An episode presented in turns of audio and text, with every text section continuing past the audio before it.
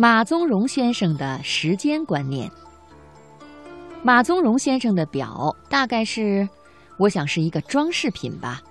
无论约他开会还是吃饭，他总迟到一个多钟头。他的表并不慢。来重庆，他多半是住在白象街的作家书屋。有的说也罢，没得说也罢，他总要谈到夜里两三点钟。假若不是别人都困得不出一声了，他还想不起上床去。有人陪着他谈，他能一直做到第二天夜里两点钟。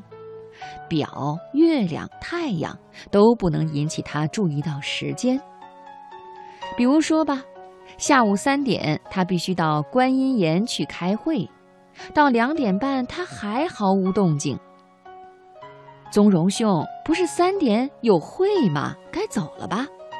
有人这样提醒他，他马上去戴上帽子，提起那有茶碗口粗的木棒向外走。七点吃饭，早回来啊！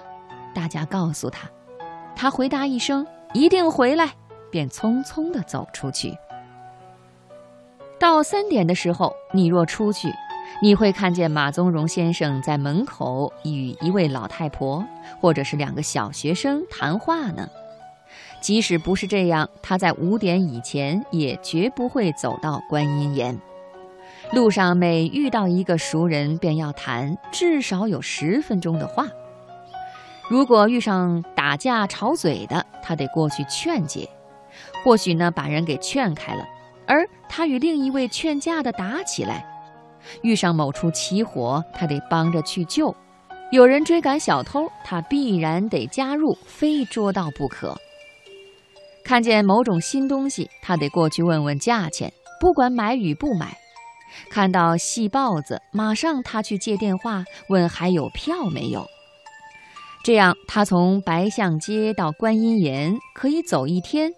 幸而他还记得开会那件事儿。所以只走两三个钟头，到了开会的地方，即使大家已经散了会，他也得坐两个小时。他跟谁都谈得来，都谈得有趣，很亲切，很细腻。有人刚买一条绳子，他马上就拿过来练习跳绳。五十岁了呀。七点，他想起来要回白象街吃饭。回来的路上，又照样的劝架、救人、捉贼，问物价、打电话。至早，他在八点半左右走到目的地，满头大汗，三步当作两步走。他走了进来，饭早已开过了。所以，我们与友人订约会的时候，如果说随便什么时间，早晨也好，晚上也好，反正我一天不出门，你啥时候来都可以。我们便说：“哦，马宗荣的时间吧。”